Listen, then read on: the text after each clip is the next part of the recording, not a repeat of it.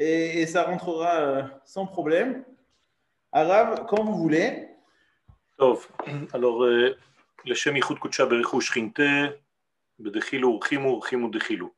Ce que je viens de dire, c'est une formulation en araméen qui explique que tous nos cours sont là pour faire le lien entre la transcendance et l'immanence entre Akadosh Baruch qui est au-delà de tous les aspects de la nature et avec celui qui est dans la nature. C'est le mariage entre l'infini et le fini. Il faut savoir que lorsque nous parlons d'un sujet comme celui de Pessah, nous parlons en réalité de l'ouverture même d'un nouveau monde. Je veux dire par là que le monde qui a précédé la sortie d'Égypte n'est pas le monde qui était après. Tout simplement parce que il y a une nouvelle création, une nouvelle apparition l'apparition de la grandeur de l'infini dans notre monde fini. La nature s'avère ne pas être le seul degré que nous ayons dans ce monde. Il y a une source à cette nature, il y a un créateur de cette nature, et donc le caractère de notre Géoula est un caractère qui se propage lentement, mais sûrement, à l'intérieur même de l'Assemblée d'Israël et du monde tout entier. Ce qui n'était pas le cas à la sortie d'Égypte. À la sortie d'Égypte, les choses étaient claires. La Géoula était claire. De nos jours, puisqu'il s'agit d'une seule Géoula, mais avec un changement de polarité, la Géoula est cachée dans les éléments de la nature. Akadosh Baruch ne déplace plus la nature pour cette Géoula, au contraire, il s'en sert, et c'est à l'intérieur de cette nature que se dévoile la Géoula à laquelle nous faisons aujourd'hui partie, de laquelle nous faisons partie. Ceci dit, pour avoir aujourd'hui donc la conscience de notre Géoula, il faut des yeux qui approfondissent l'étude. On ne peut pas voir les choses puisqu'elles sont profondes, puisqu'elles sont cachées dans la nature. Il faut donc approfondir notre étude, notre discernement, notre vision des choses, afin d'être au niveau de ceux qui peuvent voir. D'ailleurs, nous le disons, nous demandons à Kadosh Baruch de faire partie de ceux qui verront. Autrement dit, il y a beaucoup de gens qui ne verront pas. Et on demande à Kadosh Baruch de faire partie de ceux qui voient, tout simplement parce qu'il est difficile apparemment de voir les événements que nous traversons, puisque ces événements s'habillent dans des événements naturels. Et donc, ça peut paraître tout à fait anodin, et on peut rater en fait euh, la vision de la Géoula. Certaines personnes pensent que la Géoula, c'est seulement l'apparition du roi Mashiach et donc ne voit rien de ce qui se passe pendant tout le processus qui amène à ce roi Mashiach. La Géoula n'est pas seulement l'homme. La Géoula est un processus, la Géoula est un temps, la Géoula est une génération, la Géoula est une force qui circule et qui avance lentement.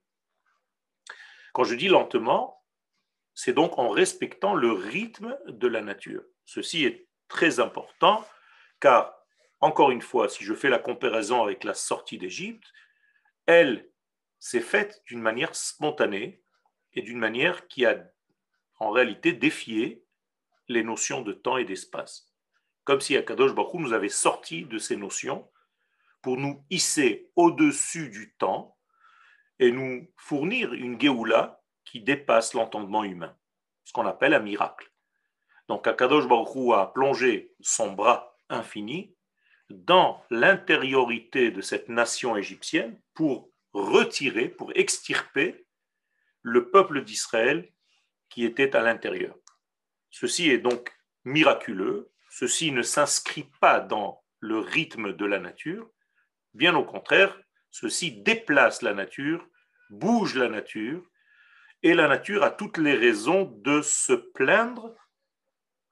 Et c'est pourquoi Kadosh Baruch à la dernière délivrance, celle que nous sommes en train de vivre aujourd'hui, rembourse à la nature ce qui lui a enlevé à la première délivrance. Akadosh Baruch reconnaît et dit à la nature, ma très chère nature, tu as raison, au moment de la sortie d'Égypte, je t'ai déplacé pour permettre la délivrance, parce que toi, nature, tu me gênais. Aujourd'hui, dans la dernière délivrance, je vais prendre en compte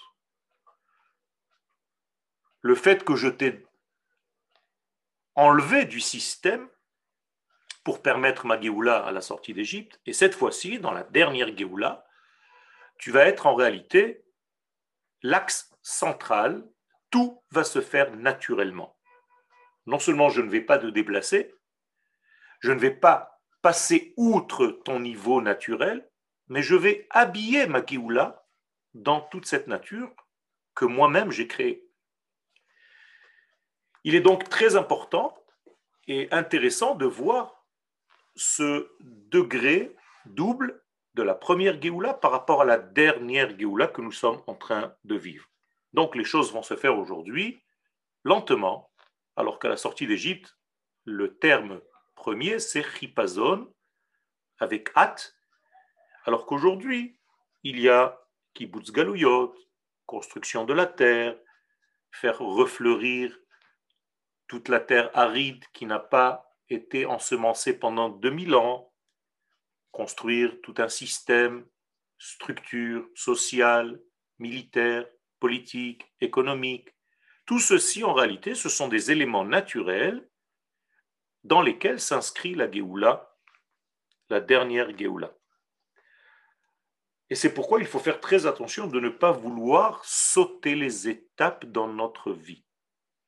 En tout cas, actuellement, dans notre Géoula, le plus grand des poisons, j'allais dire, c'est l'empressement. Et Akadosh Baruch nous le dit clairement, lo bechipazon tetseu. Vous n'allez pas sortir cette fois-ci avec hâte. Ou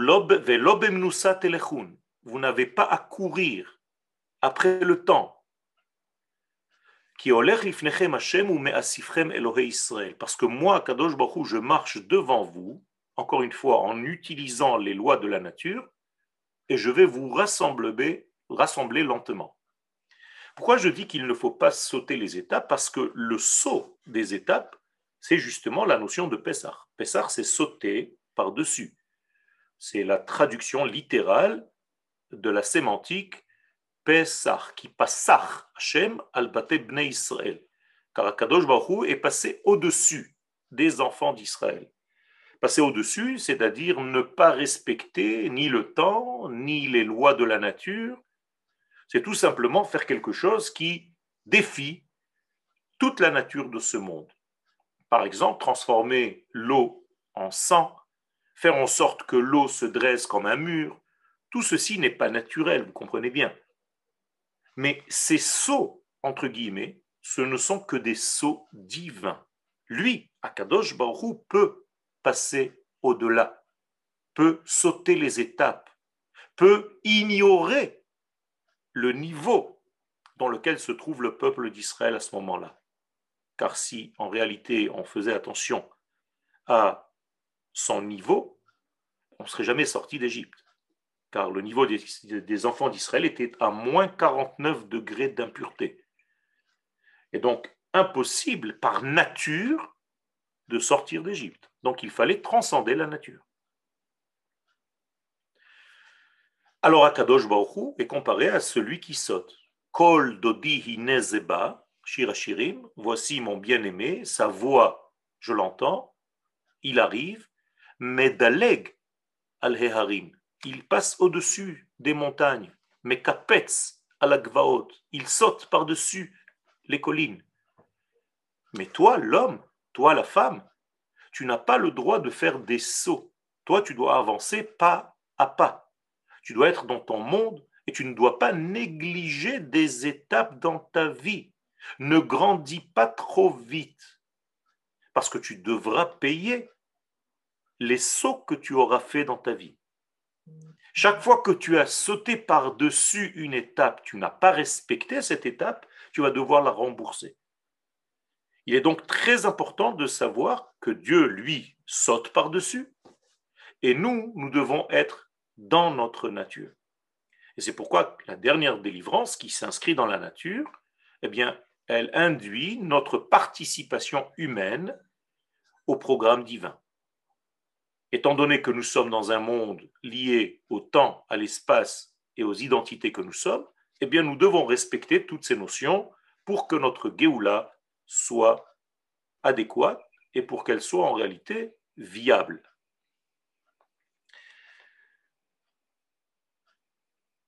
Ceci dit, nous allons essayer de comprendre aujourd'hui que la notion de temps est l'une des créations du monde. En effet, dans la création du monde, il y a eu en gros trois créations. Le temps, l'espace et les identités dont je vous parlais tout à l'heure. On a tendance à croire que nous fêtons Pessah parce qu'un jour nous sommes sortis d'Égypte. En réalité, nous sommes sortis d'Égypte parce qu'il y a un temps dans l'année qui nous permet de sortir d'Égypte. Autrement dit, lorsqu'Akadosh Baruch a créé le temps, il a injecté dans tous les temps des caractères différents. Et dans ce jour-là du 15 Nissan, qui ne s'appelait pas encore le 15 Nissan, bien entendu, Dieu a injecté, en créant ce temps, la possibilité de sortir de n'importe quel emprisonnement, qu'il soit psychique, qu'il soit physique, mental. C'est-à-dire que le 15 Nissan, depuis la création du monde, bien avant l'apparition d'un homme d'Israël, d'un juif, d'un peuple, eh bien, il y avait déjà une possibilité de sortir, à tel point que nos pères, Abraham, Yitzhak et Yaakov, qui avaient saisi cette qualité dans l'air, utilisaient tous les instants correspondant au temps avec leur caractère individuel et spécifique. Et ils savaient donc utiliser la puissance. Un homme, donc, avant le don de la Torah, avant toute l'histoire de la sortie d'Égypte, avant toute l'histoire du peuple juif qui était, j'allais dire, sensible, pouvait sortir de n'importe quelle situation le 15 Nissan. Vous comprenez ce que cela veut dire? Bien avant la sortie d'Égypte. De la même manière, nous avons tendance à croire que Jérusalem est une ville qui appartient au Saint béni soit-il parce que le temple y a été construit c'est exactement l'inverse. Le temple a été construit là-bas parce que Jérusalem, depuis la création du temps, est un espace qu'Akadosh Baruch a doté d'un caractère de sainteté. Il n'y avait ni Beth Amikdash, ni Jérusalem, ni quoi que ce soit, et l'endroit était déjà dans sa sainteté absolue. À tel point que le Midrash nous dit, ici, c'est Dieu qui parle, à cet endroit-là, avec ma volonté, parce que lui, il ne dit pas si Dieu veut, il dit si je veux, je construirai ma maison. Et donc, il faut comprendre les choses inversement à ce qu'on a l'habitude d'entendre. Moralité, Akadosh Baruch nous donne et nous révèle à la sortie d'Égypte qu'effectivement il y a un temps propice pour se libérer. Ce que je vous dis est d'autant plus intéressant, pas parce que c'est moi qui le dis, mais parce que tout simplement, vous pouvez utiliser ce temps. C'est samedi soir qui vient, samedi soir prochain, pas celui qui vient tout de suite, samedi soir d'après. C'est le temps en question qui a été doté d'un caractère libérateur. Ça veut dire que si vous vous concentrez ce soir-là, pas seulement à lire la Haggadah, c'est très sympa de lire la Haggadah, mais si vous ne comprenez pas que cette Haggadah parle de vous, vous n'avez rien compris à l'histoire. Vous allez juste réciter un texte. Ça va devenir un folklore juif. Ce que, dont je vous parle, c'est d'être l'un de ces hommes et femmes libérés ce soir-là. Donc vous devez demander à Kadosh Baruch au moment même du Seder de Pessah d'être libéré, puisque vous avez étudié dans le cours de Yoel que c'est un temps propice à la libération. C'est pour ça que les enfants d'Israël sont un jour sortis d'Égypte à cette même date. Alors moi aussi, je te demande à Kadosh Baruch de me libérer parce que je sais que c'est une date propice. Alors j'ai des problèmes X, Y, Z, peu importe, chacun de nous est emprisonné quelque part. Que ce soit physiquement, psychiquement, moralement, intellectuellement, peu importe. Eh bien, nous devons nous libérer ce jour-là, utiliser la qualité intrinsèque au temps pour sortir de vos Égyptes respectives. Et si vous ratez cela, eh bien, ça devient un degré qui vous passe au-dessus de la tête, comme on dit en anglais, pass over. Et c'est dommage. Parce que en réalité, cette journée nous a été donnée cadeau. Le mois nous a été donné cadeau. Tout le mois de Nissan. Pourquoi faire? Pour justement comprendre qu'il y a une identité infinie, divine, transcendante, et qui, elle, a doté le temps avec des qualités spéciales et à doter les êtres que nous sommes avec des qualités spéciales. La preuve, c'est que c'est les enfants d'Israël qui ont été sortis d'Égypte et non pas les Égyptiens. Il y a eu donc un tri qui a été opéré au sein même de l'Égypte de faire sortir ceux-là et ne pas faire sortir les autres. Pourquoi? Ben, Tout simplement parce que ceux-là, en l'occurrence les enfants d'Israël, eux aussi, comme le temps, dont je vous ai parlé tout à l'heure, comme l'espace dont je vous ai parlé tout à l'heure, eux aussi, dès la pensée divine première, ce peuple-là, ce, ce genre d'âme a été doté de la capacité nécessaire à révéler la lumière de Dieu sur terre. C'est donc ceux-là qui vont être sauvés. Pas parce que Dieu s'ennuie et qu'il a envie aujourd'hui de se choisir un peuple et après on verra comment ça va évoluer. Pas du tout. Ce peuple a déjà été créé avec les caractéristiques nécessaires. Il faut juste le libérer de sa prison pour qu'il puisse commencer à œuvrer selon sa qualité de base. Et si vous comprenez ce système, vous comprenez qu'en réalité, on n'invente rien et on va nulle part si ce n'est pas quelque chose que nous avons déjà connu. La Géoula, c'est pas aller vers quelque chose de nouveau, c'est tout simplement revenir à notre état naturel, celui que nous avons perdu, dans tous les sens du terme. Et au niveau de l'espace, revenir à la terre d'Israël, et au niveau du temps, revenir au Shabbat, qui est l'essence même de tout.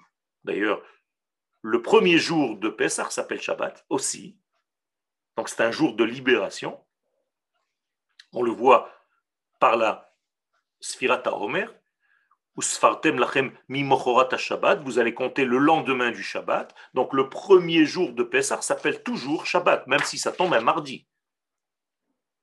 Donc il faut revenir à ce Shabbat et il faut revenir à notre identité, c'est-à-dire à Israël. Et c'est ça qu'il faut développer au sein même de notre génération, de comprendre que en réalité, nous n'allons que vers nous-mêmes, vers soi. Et c'est ce qu'Akadosh Baruch dit à Abraham dans ce fameux Lech Lecha.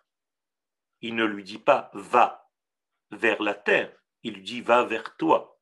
Et en toi, tu trouveras tous les éléments nécessaires. Lech Lecha pas l'air tout simplement. Donc il y a ici quelque chose de spécial, de spécifique. Mais maintenant, je voudrais toucher un point qui est encore plus intéressant, puisque Nous avons lu le Shabbat dernier que l'inauguration du temple dans le désert, la deuxième année de la sortie d'Égypte, le temple a été inauguré quel jour? Rosh Chodesh Nissan, le premier du mois de Nissan. Une information très importante. D'après cette information, ce jour-là, qui est Rosh Chodesh Nissan, est un jour capable, lui aussi, et je reviens à mon mantra, depuis la création du temps, ce jour est capable de concevoir, de contenir, de recueillir les valeurs de l'infini, puisque le temple a été érigé ce jour-là. Donc c'est le jour où Dieu est descendu sur terre. Vous comprenez ce que je suis en train de raconter? Donc si Dieu est descendu sur terre par la forme du Mishkan qui a été inauguré ce premier jour du mois de Nissan, ça veut dire que la racine du mois, puisque Rosh c'est la racine du mois, le mois du Nissan tout entier et encore à plus forte raison, sa racine, c'est-à-dire Rosh c'est un temps qui est propice au dévoilement de l'infini dans le fini. On peut dire que le premier du mois de Nissan, de l'année 2448, donc de la sortie d'Égypte, donc un an plus tard, 49 à la 50 2450 était l'année où a été ouverte l'ambassade de Dieu sur terre. C'est la première année où il y a eu un Mishkan. Quand vous rentrez dans le Mishkan, vous rentrez chez lui, béni soit-il. Quand vous rentrez dans l'ambassade américaine, vous êtes en Amérique. Eh bien, quand vous rentrez dans le Mishkan, vous êtes chez lui. Où je veux en venir? Ben, Tout simplement, première information, le premier Nissan, donc tout le mois de Nissan, est sensible à capter le message divin. Tellement fort que ce message devient une réalité avec une construction, une maison dans ce monde. Une maison dans laquelle on va dévoiler les valeurs de l'infini. C'est ahurissant. C'est complètement fou. Mais ce n'est pas la seule raison pour laquelle j'évoque ce chidouche. C'est que la Torah ne parle pas du Rosh Chodesh Nissan en disant que c'est le Rosh Chodesh Nissan. Elle l'appelle autrement. Nous, par le calcul, on a compris que c'était Rosh Chodesh Nissan. Un calcul relativement facile. Mais la Torah, lorsqu'elle parle de ce Rosh Nissan, dans lequel, pendant lequel a été inauguré le temple, Comment est-ce qu'elle appelle ce jour-là? Hayom Hashmini, le huitième jour. Alors là, ça devient véritablement, sérieusement intéressant. Parce qu'en réalité, le huitième jour n'existe pas. Et pourquoi il n'existe pas? Mais tout simplement parce que le septième jour de la création ne s'est pas encore terminé. En effet, tous les jours dans lesquels il y a eu création du monde, eh bien, on, conclut à la fin de la journée. Ce fut un soir, ce fut un matin, jour 1. Ce fut un soir, ce fut un matin, jour 2. Et ainsi de suite, jusqu'au sixième jour, compris le sixième jour. Mais au moment où on parle du septième jour, nous n'avons pas trouvé dans la Torah un verset qui nous dise Erev, Boker Yom Ce fut un soir, ce fut un matin, jour 7. Ah, alors si je n'ai pas un verset qui me dit que le jour 7 s'est terminé, c'est que le jour 7, nous y sommes encore. Donc combien de temps dure ce jour 7 Eh bien, presque 6000 ans déjà. On est en 5000 781. Et le jour 7 ne s'est toujours pas terminé, puisque nous attendons un verset qui nous dise clôture du septième jour. Alors laissons de côté, si le septième jour ne s'est pas terminé, comment la Torah nous parle déjà du huitième jour? Voilà la question. Et je vous rappelle, le huitième jour, c'est Rosh Nissan, le jour où le temple a été inauguré. Vous comprenez la problématique? Le septième jour ne s'est pas encore terminé, la Torah nous parle déjà, nous plonge déjà dans un jour 8. Or, nous savons que la nature est liée au chiffre 7. Donc le jour 8, par nature, est anti-nature. Ça veut dire que le jour 8 n'existe pas. C'est comme le 8, c'est l'infini. Un 8 couché. D'ailleurs, en hébreu, le 8 se dit shmoné. Ce sont les mêmes lettres que Neshama, c'est-à-dire c'est un jour qui correspond à un degré que nous ne comprenons pas. L'âme. Shemen, l'huile. C'est un degré qui dépasse l'entendement qui est le 7. Le 7, c'est notre nature. Teva, Sheva, Tseva. Tout ce qui a trait à la nature est lié au chiffre 7. Tout ce qui est hors nature commence par le 8. Donc nous sommes dans un grand 8 quand? Rosh Chodesh Nissan. Or, vous savez que Rosh Chodesh, c'est la racine de tout le mois. Donc si Rosh Chodesh déjà qui est la source de tout le mois, c'est déjà le chiffre 8, cela sous-entend que tout le mois tout entier est lié dans sa nature au chiffre 8, c'est-à-dire à, l'antinature, à ce qui est au-delà de la nature. Et donc tout le mois de Nissan s'appelle au nom du miracle. Donc Nissan de la racine du mot Nes. Donc Nissan est un grand miracle. Donc tout le mois de Nissan, c'est un mois qui dépasse l'entendement humain, puisqu'il y a une intervention divine qui défie toutes les lois de la nature. Ça revient à ce qu'on a dit tout à l'heure. Donc Nissan est un 8. La sortie d'Égypte est un 8. Le Shabbat est un 8. Le Shabbat n'a pas de chiffre. Ce n'est pas le septième jour, le Shabbat. Attention. Pendant le septième jour, il faut découvrir le Shabbat qui se cache. Septième jour, c'est un chiffre. Shabbat, c'est un nom. À l'intérieur du 7, du septième jour, se cache le degré 8 qui est le Shabbat. Shabbat égale 8. Shabbat, c'est le secret du 8. Comme la sortie d'Égypte. Akadosh Baruch nous a fait sortir du 7, donc sortir d'Égypte, c'est sortir du 7. C'est tout simplement sortir des lois de la nature. Et ça, c'est impossible à faire par l'homme lui-même. Il n'y a que l'infini qui, lui, est au-delà de la nature, qui peut intervenir à l'intérieur de la nature et changer les lois, puisque c'est lui qui les a créées. Donc, par la sortie d'Égypte, nous pouvons comprendre qui a été à la source de la création du monde. Celui qui est capable de défier les lois qu'il a lui-même créées. Donc en nous disant je suis l'éternel ton Dieu qui t'ai fait sortir d'Égypte, c'est comme si Dieu disait c'est moi qui ai créé le monde, tu comprends bien. Puisque je suis capable, moi seul, de défier toutes les, lois que moi-même j'ai mis en place.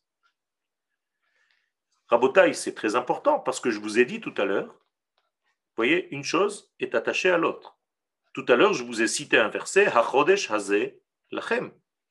Dieu nous dit clairement, ce mois, le mois de Nissan, il vous appartient, je vous le donne. Or, je viens de vous dire que le mois de Nissan est lié par sa nature au chiffre 8 qui est au-delà de la nature. Ça veut dire tout simplement que le peuple d'Israël appartient à ce degré hors nature. Donc, le peuple d'Israël, lui aussi, puisqu'il a reçu tout ce mois cadeau, D'ailleurs, s'il a reçu tout ce mois cadeau, étant donné que c'est le premier mois de l'année, dans les astres, quand vous entendez l'astrologie, on commence toujours par le bélier, qui est l'astre de Nissan. Donc, si on nous a donné cadeau, le ciel nous a donné cadeau ce premier mois, qui est déjà de l'ordre du chiffre 8, donc qui est le maître de tous les autres mois de l'année, qui sont en réalité pour lui comme un corps. Eh bien, ça veut dire tout simplement que le peuple d'Israël a reçu le temps en cadeau. Le temps nous appartient. qu'est-ce qu'on fait avec le temps? Eh bien, il faut le sanctifier, il faut le remplir de valeur. Le temps, ce n'est pas une existence. Le temps, c'est un panier vide. Imaginez-vous un verre vide. Et c'est à vous de remplir ce verre d'action, de pensée, de parole. Et c'est comme ça que le temps est formé. Donc je vais conclure, le temps est un panier dans lequel il faut mettre des, des valeurs. Donc le peuple d'Israël est au-dessus du temps. D'ailleurs, il n'est pas seulement qu'au-dessus du temps, il est même au-dessus de l'espace. La preuve, c'est que Abraham Avinu dit aux enfants de Chet, au moment où il veut acquérir la caverne de Marpella pour enterrer sa femme qui vient de mourir, qu'est-ce qu'il dit aux hommes de la région? Guerre vetoshav anochi. Je suis étranger et habitant. Attends, il faut que tu décides.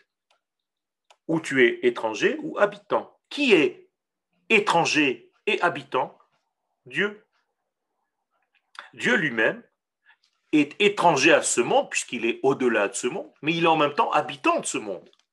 Donc nous, les enfants d'Israël, nous sommes des représentants de l'infini. Donc au-dessus du temps, au-dessus de l'espace. Et d'ailleurs, les hommes de la région répondent à Abraham, arrête de nous embrouiller, s'il te plaît. Abraham, tu es très gentil. Nous savons ce que tu es réellement. Je vous cite en hébreu, Nessi Elohim, Ata Betochenu. Tu es le représentant de Dieu parmi nous. Tu es un extraterrestre. Et tu es venu dans notre monde, je ne sais pas encore pourquoi. On ne comprend pas très bien pourquoi. Tu dis que tu veux enterrer Sarah. Mais en réalité, tu es un extraterrestre. Abraham ne répond pas. Il y a donc beaucoup de secrets correspondant à ce mois de Nissan. Vous comprenez que sortir d'Égypte, c'est parce que le mois est lui-même en dehors de la nature. Habitant en hébreu, Toshav. Étranger en hébreu, guerre. Et Abraham dit guerre, ve Toshav. D'ailleurs, les nations, comment est-ce qu'elles s'appellent chez nos sages? Umot HaOlam. Traduction en français, les nations du monde. Alors, si les nations sont les nations du monde, Israël n'est pas une nation du monde. C'est une nation extraterrestre, extra-nation, qui est venue pour un certain travail. Quel est ce travail? Eh bien, pour véhiculer les valeurs qui viennent d'un autre niveau, de la transcendance divine dans le monde de l'immanence. C'est nous les porteurs du message divin sur Terre. Et si nous jouons notre rôle, eh bien nous apportons en réalité le 8 dans le 7. Vous avez compris? C'est incroyable parce que 8 et 7, ça fait combien? 15. Eh bien, nous revenons à notre 15 du mois de Nissan, le jour de notre sortie d'Égypte. Donc, qu'est-ce que c'est que le 15 du mois de Nissan? C'est un grand 8 qui a pénétré dans le petit 7 et qui a sorti les enfants d'Israël de son 7 parce qu'ils étaient aseptisés et il les a hissés au niveau du grand 8. Donc en réalité, nous sommes les acteurs du 8. D'ailleurs, on vient de sortir d'une fête. Ça s'appelait Hanouka. Combien de jours il y avait avant Purim? Huit jours dans Hanouka. Vous comprenez maintenant d'où vient ce 8.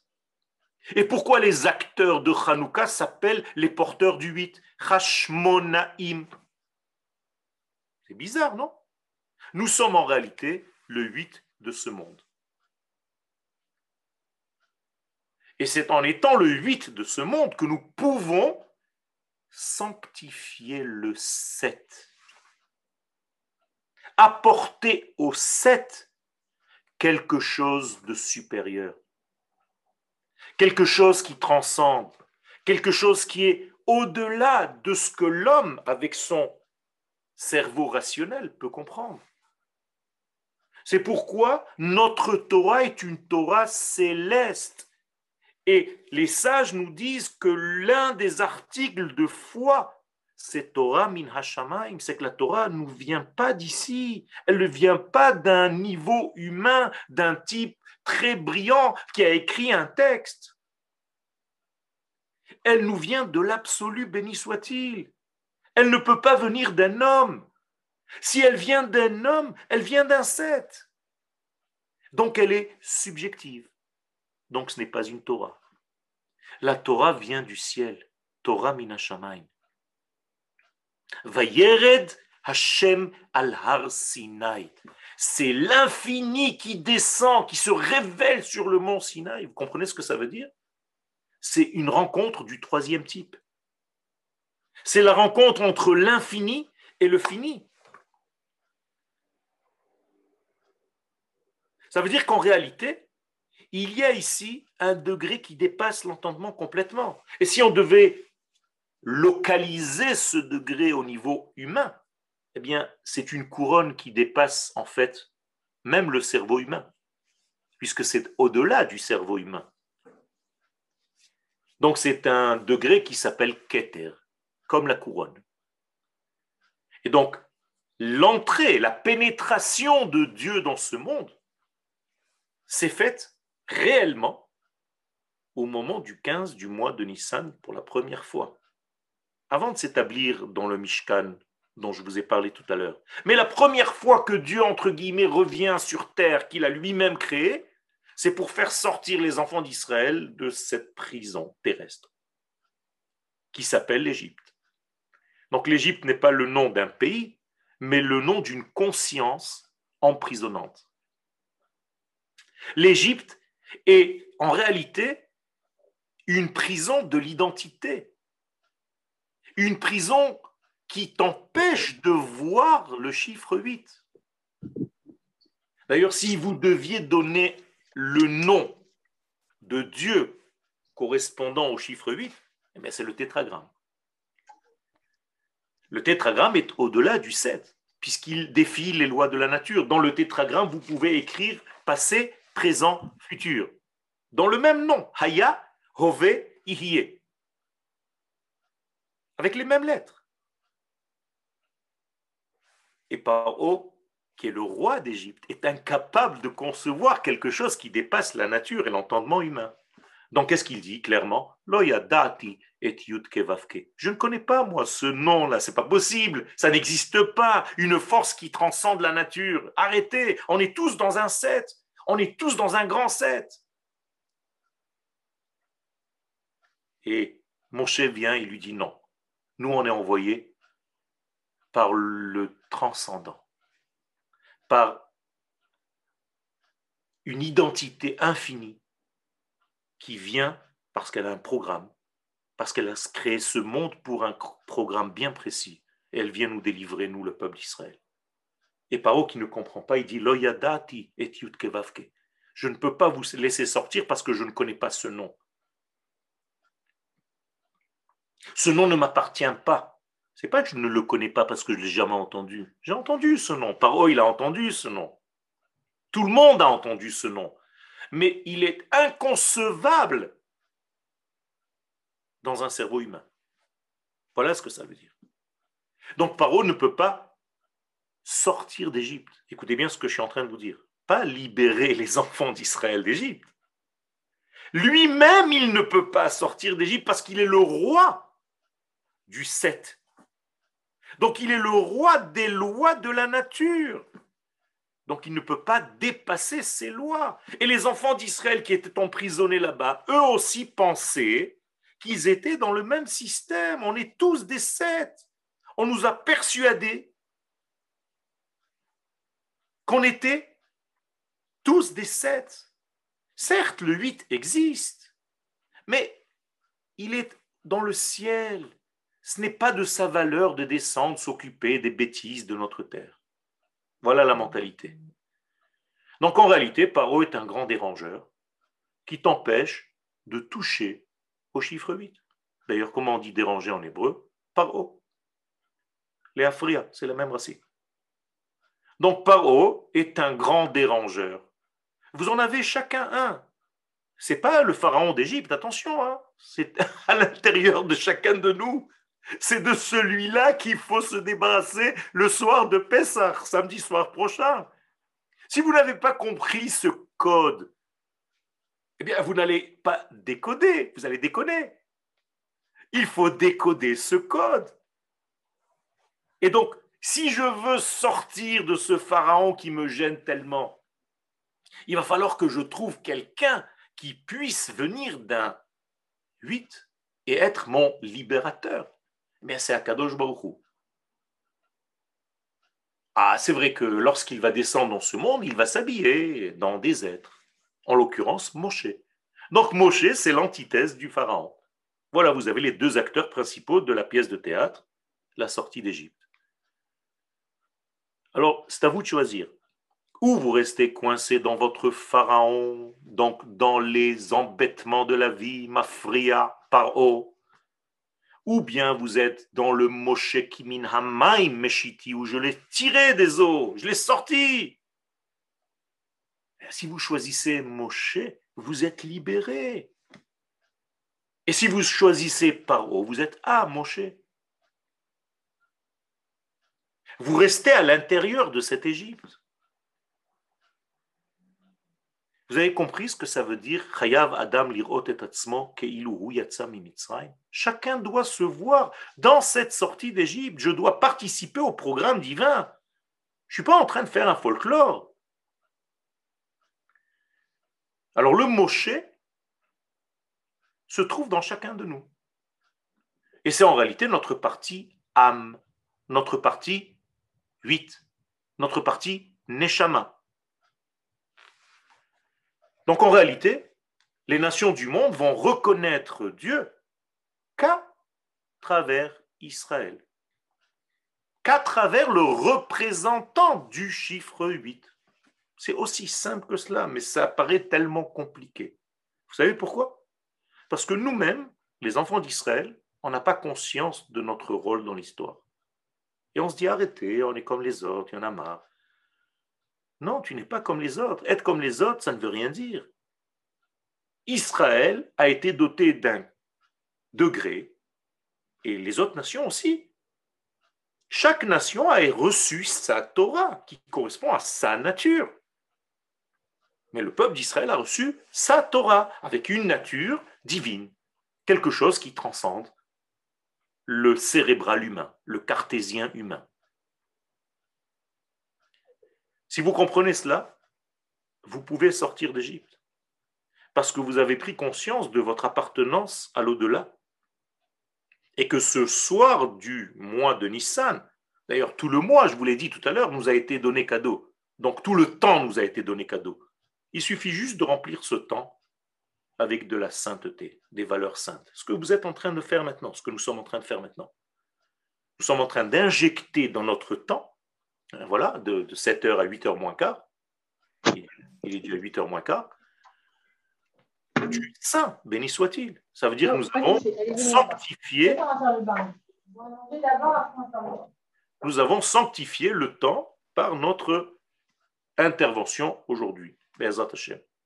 Je vous remercie pour votre écoute et j'espère que cela vous a été intéressant et porteur de nouveaux messages. Merci beaucoup.